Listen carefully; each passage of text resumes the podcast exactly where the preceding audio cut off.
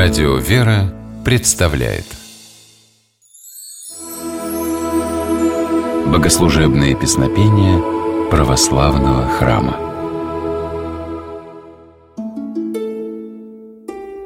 Здравствуйте! С вами Федор Тарасов.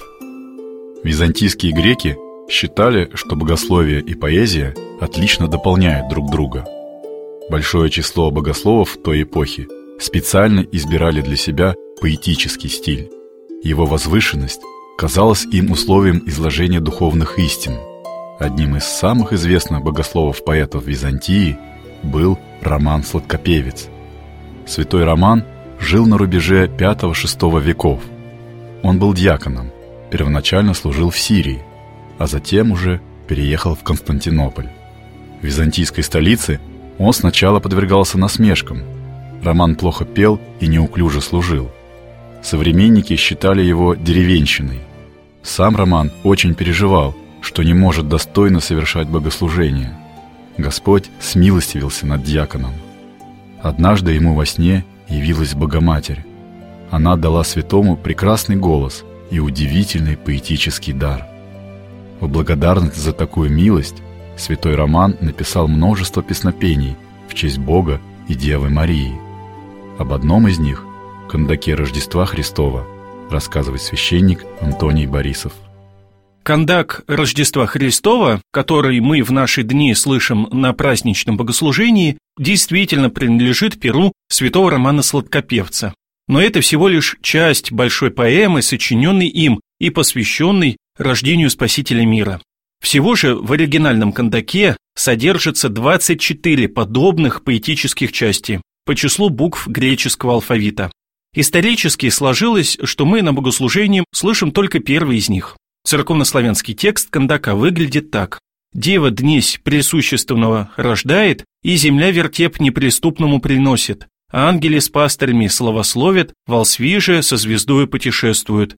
Нас, бо ради родися отрача млада, привечный Бог». В переводе на русский язык текст выглядит следующим образом. Дева сегодня рождает высшего сущности, и земля приносит пещеру неприступному. Ангелы славят с пастухами, волхвы же путешествуют со звездою. Ибо ради нас родился юный отрок, привечный Бог.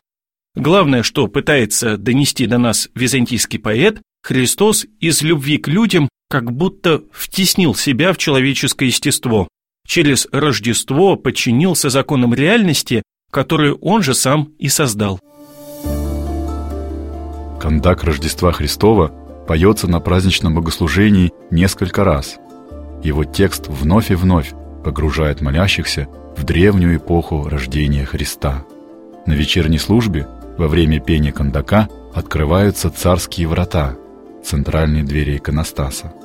Это действие является символом того, что благодаря приходу в мир Сына Божьего двери рая вновь стали открыты для человечества – Давайте послушаем кондак Рождества Христова в исполнении детско-юношеского хора имени преподобного Иоанна Дамаскина. Yeah.